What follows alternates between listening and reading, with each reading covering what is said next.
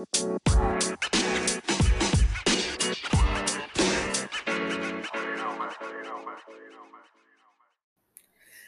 holi! Mi gente bonita, ¿cómo están?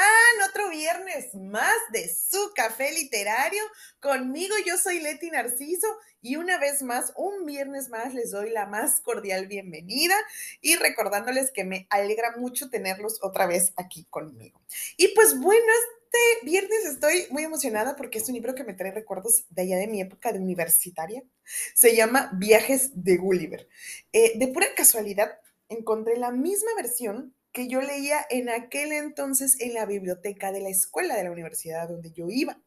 Este, pues acá en, en, donde estoy, eh, bueno, en donde estudié la universidad, los horarios son muy quebrados. Podía tener una hora a las 7 de la mañana, de 7 a 8, y luego tres horas libres, y luego otra clase, y luego dos horas libres, y así.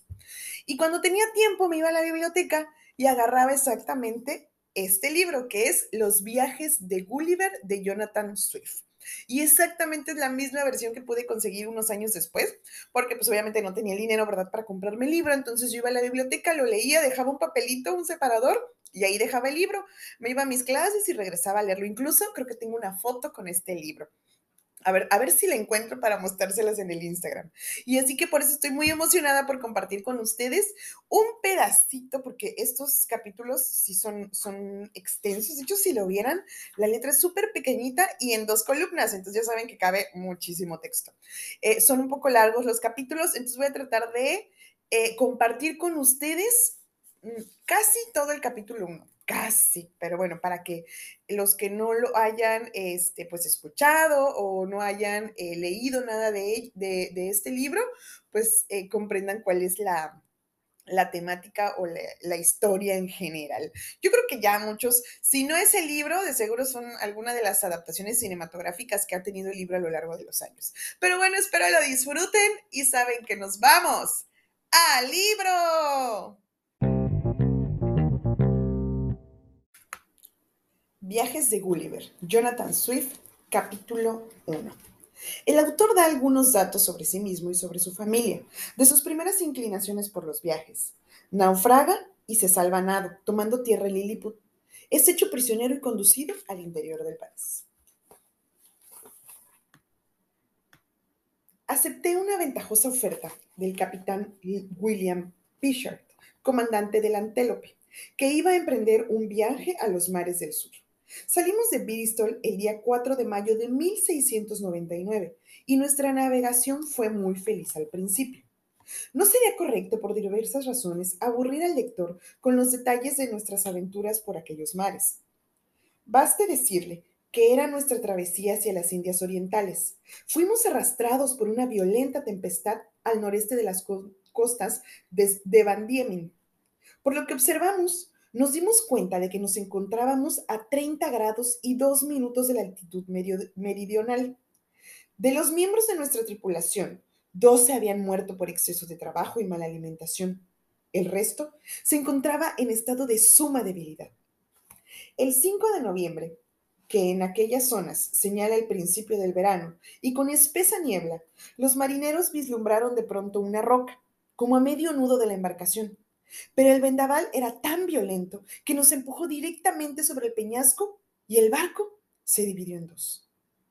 Seis de la tripulación, de los cuales yo era uno de ellos, habiendo arriado un bote a la superficie de las aguas, hicimos una rápida maniobra para alejarnos del barco y de la roca. Por lo que pude calcular, remamos aproximadamente tres leguas, hasta que ya fue imposible seguir en nuestro esfuerzo.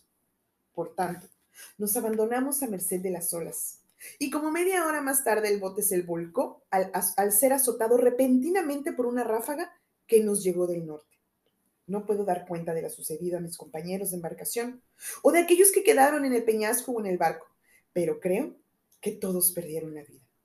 Por mi parte, nadé hacia donde me llevase la suerte, empujado por el viento y la marea. De vez en cuando trataba de encontrar fondo, fondo que parecía no poder hallar.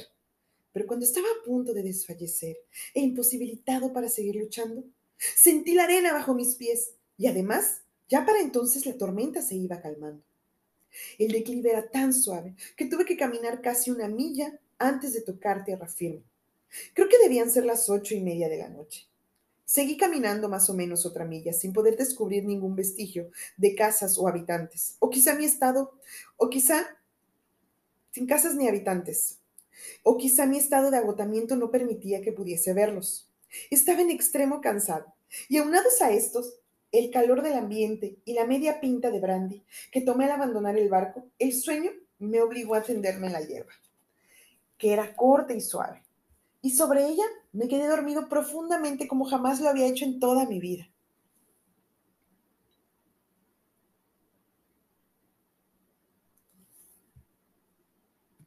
Por lo que pude calcular, debí dormir más de nueve horas porque al despertar era pleno día. Hice por levantarme, pero no pude realizar el más leve movimiento. Descansaba sobre la espalda y sentí mis brazos y piernas fuertemente ligados al suelo, y mi cabello, que era largo y abundante, sujeto de igual manera. Asimismo, noté una gran cantidad de finísimas ligaduras que aprisionaban todo mi cuerpo, desde las axilas hasta los muslos. No podía mirar más que hacia arriba. El sol empezaba a ser por momentos más ardiente y su luz me, ofendía la vista. Percibí un confuso murmullo a mi alrededor, pero en la postura en la que estaba, solo me era dado ver el cielo. Al poco rato, noté que algo viviente se movía sobre mi pierna izquierda y que avanzaba sobre el pecho, llegó hasta la barbilla, y cuando bajé los ojos hasta donde me fue posible, pude ver, asombrado, que se trataba de un ser humano, no mayor de seis pulgadas, con un arco y una flecha en cada mano, y una aljaba en la espada, entonces comencé a sentir que otros 40 de la misma especie, según me parecía, siguiendo al primero, caminaban sobre mi persona. Estaba estupefacto. Y me dije algo en voz alta, de tal manera que todos huyeron espantados, y algunos de ellos, por lo que me informaron después, se hirieron al caer desde mis alturas al suelo. Sin embargo, pronto regresaron, y uno de ellos que se aventuró hasta poder verme la cara por completo, levantando con admiración las manos y los ojos al cielo, lanzó un chillido y con voz clara dijo, Jenny Candigul. Los otros repitieron las mismas palabras varias veces, pero yo no entendí entonces lo que significaban. Mi situación, como comprenderá el lector, era bastante incómoda. Pero al fin, haciendo esfuerzos por librarme de, de, posición tan molesta, logré soltar algunas ligaduras desenterrando así las pequeñas estacas a las que estaba sujeto al suelo mi brazo izquierdo. Al levantar un poco la cabeza, me di cuenta del método que habían seguido para aprisionarme, y entonces, haciendo un brusco movimiento de cabeza que me produjo gran dolor, conseguí aflojar las cuerdas que amarraban mis cabellos hacia el lado izquierdo y pude mover la cabeza unas dos pulgadas. Pero aquellas criaturas volvieron a huir antes de que yo pudiese atraparlas, e inmediatamente una voz aguda, como un ríspido, dio una orden, y al terminar esta oí gritar a uno de ellos, Tolgo Fonak, y al instante sentí la descarga de un centenar de flechas sobre la mano izquierda que me produjeron un dolor como de pinchazos de aguja. Inmediatamente hicieron otra descarga en parábola de la misma manera que nosotros lanzamos las bombas en Europa. Creo que muchísimas dieron sobre el cuerpo sin yo notarlo, pero algunas alcanzaron mi rostro, que cubrí enseguida con la mano libre. Cuando cesó el chubasco de flechas, dejé escapar un lamento, lamento de dolor y protesta y al querer iniciar otro nuevo esfuerzo para liberarme, realizaron una descarga mayor que la primera, mientras algunos trataban de hundir sus lanzas en mis costados. Pero afortunadamente, llevaba puesto un coleto de gruesa piel de ante que resultó impenetrable a sus armas. Pensé que lo más prudente sería permanecer inmóvil hasta que llegase la noche, y entonces con la mano izquierda sería fácil desligarme totalmente. En cuanto a los habitantes, Creí no equivocarme a pensar que me sería posible hacer frente al mayor de sus ejércitos si todos eran de igual tamaño del que pude ver. Pero la gente dispuso todo de manera distinta.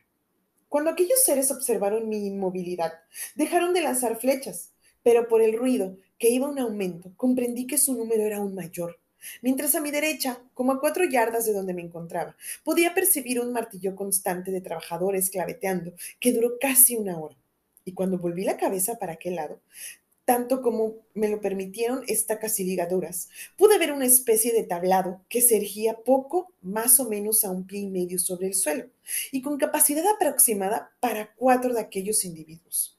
Contaba con dos o tres escaleras para subir a él Y desde allí, uno de ellos, que parecía ser una persona de calidad, me estaba dirigiendo una larga arenja, de la cual no entendí una sola palabra.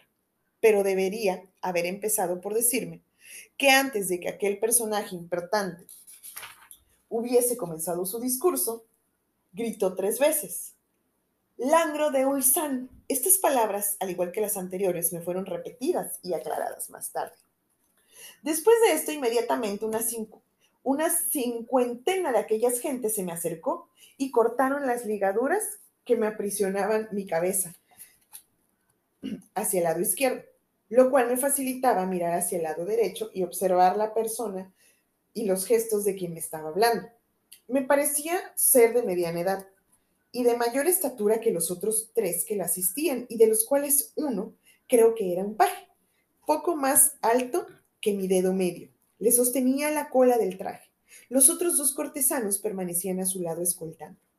Todas las actitudes de aquel individuo eran las de un verdadero orador, y así me fue posible adivinar periodos que encerraban amenaza y otros clemencia, lástima y bondad. Yo contesté unas cuantas palabras en la forma más sumisa, levantando mi mano izquierda y los ojos hacia el sol, poniéndolo por testigo. Y como me encontraba casi exhausto de hambre, pues no había probado bocado desde horas antes de naufragar el barco, sentí la exigencia de la naturaleza operar sobre mí con tal fuerza que, quizá contra las reglas más elementales de la buena educación, me llevé el dedo varias veces a la boca para dar a entender que quería comer. El urgo, tal es el nombre que se le da allí a las señores, a los grandes señores, según me dijeron después. Me entendió muy bien descendió del tablado y ordenó que apoyasen varias escaleras sobre mis costados, y por ellas subieron más de un centenar de aquellas gentes, caminando hacia mi boca, cargados con canastas llenas de diversas carnes preparadas y dispuestas para mí por orden del rey, tan pronto como recibió noticias de mi llegada. Observé que había carne de diversos animales, pero no podía distinguirlas por el sabor. Había lomos, perniles y costillas semejantes a las de carnero y muy bien condimentadas, pero más pequeñas que el ala de una alondra. Comía dos o tres de un solo bocado y devoraba un tiempo tres panes del tamaño de balines de mosquete. Llenaban mi boca toda prisa, haciendo grandes aspavientos de maravilla y asombro ante mi capacidad de ingestión y apetito. Entonces hice otro, además, otro, entonces hice otro además, ademán indicando que quería beber. Comprendieron, por mi manera de comer, que una cantidad pequeña de líquido no me satisfaría, y siendo como eran, gente de agudo ingenio, subieron el más grande de sus, de sus toneles con notable habilidad y le hicieron rodar sobre mi cuerpo hasta ponerle al alcance de mi mano, destapándolo para que pudiese beber, cosa que realicé de un solo trago y que me fue muy fácil, ya que apenas contenía una pinta que sabía a vinillo ligero de Borgoña, pero aún más delicioso. Me trajeron otro barril que debí beber de igual manera e hice señas de que quería más, pero ya no les quedaba un solo tonel. Cuando terminé de ejecutar estas maravillas, empezaron a dar gritos de júbilo y a bailar sobre mi pecho, repitiendo varias veces como lo habían hecho antes. Genica de Bull. Me indicaron por señas que debía tirar los dos toneles al suelo, pero antes advirtieron a los que se rodeaban que se apartasen del lugar, gritándoles en voz alta. ¡Borash mi bola!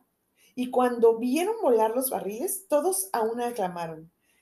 Hekin de Ahul.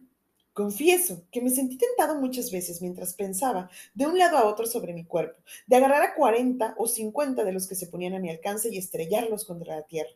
Pero el recuerdo de lo que ya había pasado y que quizá no era lo peor que podrían hacerme, más la palabra de honor que les había dado, porque ese era el sentido que daba yo a mi actitud de sumisión, pronto alejaron de mi mente tales intenciones.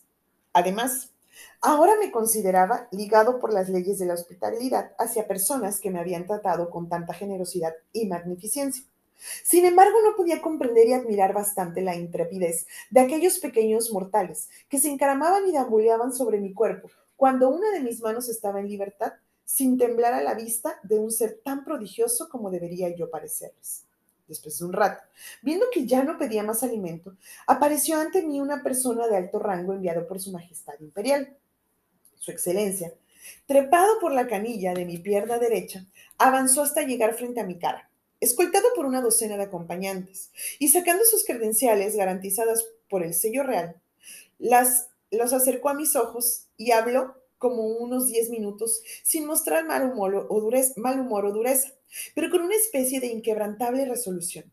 Señalaba frecuentemente a lo lejos y en dirección, según supe más tarde, hasta donde se encontraba la capital del país, como a media milla de distancia, y a donde habían convenido y a donde habían convenido en el consejo de su majestad se me condujese. Respondí unas cuantas palabras que no sirvieron de nada, e hice señas con la mano libre poniéndola encima de la otra, y pasando con todo cuidado el brazo sobre su excelencia por temor a lastimarla a él o a su séquito, y traté de expresarle lo ansioso que estaba por recuperar mi libertad. Pareció darse muy bien cuenta de mis deseos, pero denegó con la cabeza y levantando la mano como un gesto indicándome cómo tendría que llevarme prisionero. Sin embargo, añadí otros ademanes para dar a entenderme que me suministrarían comida y bebidas suficientes, a más de buen trato. Aún así, intenté romper mis ligaduras, pero de nuevo recordé el escosor de las flechas en la cara y en las manos, ya cubiertas de ampollas, y, sobre lo que me volverían a clavarse nuevos dardos. Cuando vi el número de mis enemigos iba en aumento, les hice señas de que hiciesen conmigo lo que les viniese en gana. Entonces, el Urgo y su comitiva se retiraron con ceremonioso y placentero continente. Al poco rato, escuché un griterío general en que se repetía con frecuencia las palabras Peplón Selam, y sentí a mi izquierda algunos grupos de gentes aflojando las ligaduras, a tal grado de que pude moverme hacia el lado derecho, lo cual fue un gran alivio, pues pude orinar efectuándole una abundancia ante los hombros de aquellas gentes que, por los movimientos que llevé a cabo, conjeturaban lo que iba a suceder e inmediatamente, inmediatamente se abrieron a izquierda y derecha para librarse del torrente que cayó con gran estruendo y violencia pero ya antes me habían untado la cara y las manos con una especie de ungüento que despedía un aroma muy agradable, y a los pocos minutos empezó a desaparecer el ardor producido por los rasguños de sus flechas. Todas estas circunstancias, aunadas al refrigerio recibido con las vituallas y bebidas, resultaron ser muy tonificantes y me dispusieron deliciosamente al sueño. Dormí como 12 horas, según me dijeron más tarde, y no es de admirarse porque el médico, siguiendo los mandatos del emperador, había mezclado una pócima calmante con el vino de los barriles. Parece ser que en el momento en el que me encontraba dormido sobre el suelo después de haber tocado tierra, se envió un correo rápido al emperador y éste tomó la decisión, de acuerdo con su consejo, de que deberían atarme inmovilizando así mis movimientos de la manera ya descrita, mandato que fue ejecutado durante la noche mientras yo dormía. Además, se dispusieron aquellas cantidades de viandas y bebida que me fueron suministradas, más un vehículo especial que ya se estaba fabricando para mi traslado a la capital del país. Esta resolución quizá podrá juzgarse temeraria y confío en que no sea limitada por algún príncipe de Europa en un caso parecido. Sin embargo, a mi buen entender fue prudente y al mismo tiempo generosa, porque suponiendo que estas gentes tuviesen la idea de matarme con sus lanzas y flechas mientras dormía, yo me hubiese despertado al contacto con el primer dardo, lo que me había provocado mi furor dándome las fuerzas necesarias para romper las ligaduras. Después de lo cual, como ellos no estaban capacitados para ofrecerme resistencia, no, podido, no hubiesen podido esperar merced de mí. En este pueblo existen prominentes matemáticos y han llegado a una alta perfección en cuestiones de números y cálculos, bajo el patrocinio y estímulo del emperador, quien es un renombrado protector del saber y de la ciencia. Este príncipe tenía varias maquinarias montadas sobre ruedas para acarrear árboles y otros pesos mayores. Con frecuencia construía en los mismos bosques donde se daban árboles con la madera adecuada enormes buques de guerra, algunos de los cuales alcanzaban hasta nueve pies de longitud y después los hacía transportar en aquellos vehículos a distancias de 3 a 400 yardas hasta el mar. 500 carpinteros e ingenieros se aplicaron inmediatamente a la obra para preparar el mayor de los artefactos hasta el momento construidos. Era este una plataforma levantada a 3 pulgadas sobre el suelo, de unos 7 pies de largo por 4 de ancho y que se movía sobre 22 ruedas. El griterío que, se, oí se debió a la llegada de aquel aparato, que según parece emprendió la marcha cuatro horas después de mi llegada. Lo colocaron paralelo a mí, pero la principal dificultad estribaba en alzarme y colocarme en aquel vehículo. Ochenta vigas de un pie de alto se levantaron como pértigas para este fin. Y con cuerdas muy fuertes, del grueso de un bramante, fueron sujetadas por medio de ganchos a un sinnúmero de bandas con las que los trabajadores me habían envuelto el cuello, las manos, el cuerpo y las piernas. 900 hombres de los más fornidos tiraron de estas cuerdas por medio de poleas fijadas en las vigas, y así en menos de tres horas fui levantado, puesto sobre la plataforma y atado fuertemente a ella. Todos estos detalles me fueron relatados más tarde, porque mientras se llevó a cabo esta operación, yacía yo profundamente dormido, como consecuencia de aquella fuerte pócima soporífera que me habían mezclado al vino. 1500 de los mejores caballos del emperador, con una alzada de cuatro pulgadas y media, se emplearon para conducirme hacia la metrópoli, que, como ya dije, se encontraba a media milla de distancia. Hacía cuatro horas que habíamos comenzado nuestro viaje, cuando vino a despertarme un accidente ridículo. Habiéndose detenido del carro un rato para reparar no sé qué avería, dos o tres de los jóvenes nativos sintieron la curiosidad de recrearse en mi persona y ver cuál era mi apariencia durante el sueño. treparon a la máquina y avanzaron sigilosamente hasta mi carro. Uno de ellos, oficial de la guardia, introdujo su lanza en la ventana izquierda de mi nariz, hasta buena altura, la cual me hizo cosquillas como una pajuela, de manera que estornudé violentamente. Enseguida se escaparon sin ser notados y hasta después de tres semanas no supe la causa que me hizo despertar tan de repente. Realizamos un largo camino en lo que restaba del día y descansé durante la noche teniendo 500 guardias a cada, lado, la mitad con antorchas y el resto con arcos y flechas, preparados y dispuestos para asatearme si se me ocurría hacer algún movimiento a la mañana siguiente. En saliendo el sol, continuamos nuestro camino y al mediodía nos encontrábamos a 200 yardas de las puertas de la ciudad. El emperador y toda su corte salieron a recibirnos, pero los altos funcionarios no permitieron de ninguna manera que su majestad pusiera en peligro su persona subiéndose sobre mi cuerpo. En el lugar donde se detuvo el carruaje se levantaba un templo antiguo, teniendo por el más grande de todo el reino, y que por haber sido mancillado hace algunos años por un sacrilegio asesinato cometido en él, fue, según el celo religioso de aquellas gentes, clausurado. Desde entonces se destinaba a usos comunes y se había retirado de él los ornamentos y mobiliario. En este edificio se dispuso mi alojamiento. La gran puerta que miraba al norte era como de cuatro pies de altura y casi dos de ancho, así que yo podía deslizarme fácilmente por ella. A cada lado de la puerta había una pequeña ventana no más de seis pulgadas del piso, por lo que de la, por la de la izquierda el herrero del rey introdujo 91 cadenas, como las que usan las damas europeas para su reloj, y casi del mismo largo, las cuales se ciñeron a mi pierna izquierda y fueron cerradas con 36 candados. Cerca, casi enfrente de este templo, al otro lado de la gran carretera, y como a 20 pies de distancia, se erguía una torrecilla de no menos de 5 pies de altura.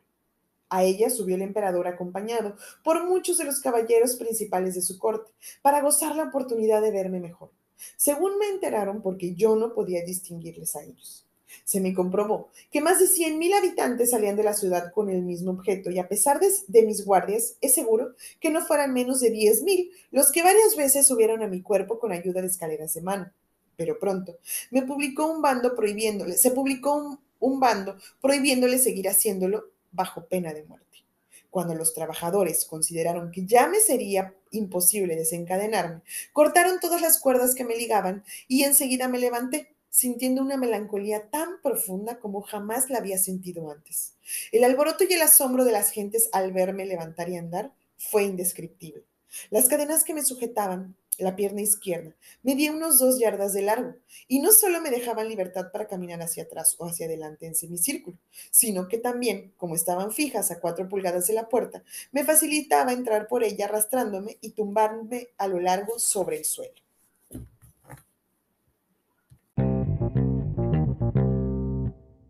Y fin del capítulo 1, mi gente bonita. Bueno, supongo que ahorita que escuchamos el capítulo 1 ya recordamos eh, eh, alguna vez este, haber escuchado, leído, visto algo de viajes de Gulliver. Dicho, ahorita que hago memoria, creo que venía una pequeña parte en los libros de lectura de texto gratuito de aquí de, México, de mi país, de, de los viajes de Gulliver. De verdad, es un súper clásico. Ya saben que, bueno, yo todo lo que leo aquí, ¿verdad? Se los súper recomiendo y les digo que me encanta, pero es que de verdad me gusta mucho. Pues como ya vieron, este es la historia de nuestro protagonista que viaja, pues por trabajo, va viajando Pero eh, este es su primer naufragio, donde llega a Lilliput, donde hay personas pequeñitas y él es visto como un gigante. Pero después de que él llega ahí, van a ver que él empieza a poder comunicarse con las personas, aprende muchísimo de dónde está, incluso él también los ayuda, comparten el conocimiento, eso es, es mutuo, el compartir conocimiento. Esto es súper interesante. Y e incluso después eh, también le pasa en otro lugar donde al contrario, él en vez de ser el grande es la persona pequeñita y también existe un sinfín de, de historias dentro de estas, este, estas localidades, bueno, estos eh, lugares a donde él llega. Esto aunado a que el tiempo en el que se escribió el libro también venía acompañado de mucha... Em, sátira o mucha eh, referencia a sucesos históricos en cuanto a situaciones políticas, religiosas, etc. Entonces, de verdad, se los súper, súper, súper, súper recomiendo Viajes de Gulliver de Jonathan Swift, porque como les decía, hay muchas versiones cinematográficas, pero ya hay unas de comedia, eh, obviamente mantienen como la historia principal, pero pues les van cambiando varias cositas, sobre todo eh, introducir comedia y pues nuevas, este, nuevos lugares, el vestuario, etcétera. Como se dan cuenta, este es un libro de época, estamos hablando de los 1600. Entonces, espero que tengan la oportunidad de leerlo, de buscarlo, que les haya gustado, que se hayan enganchado a él y que lo puedan terminar y disfrutar, así como yo lo hago, porque de verdad me encanta. Así que bueno, muchas gracias mi gente bonita por estar conmigo otro viernes más. Los, nos escuchamos el próximo viernes. Acuérdense de regalarme un like o un follow en el Instagram. Instagram, café-literario B612. Yo soy Leti Narciso, los quiero mucho, descansen, bye.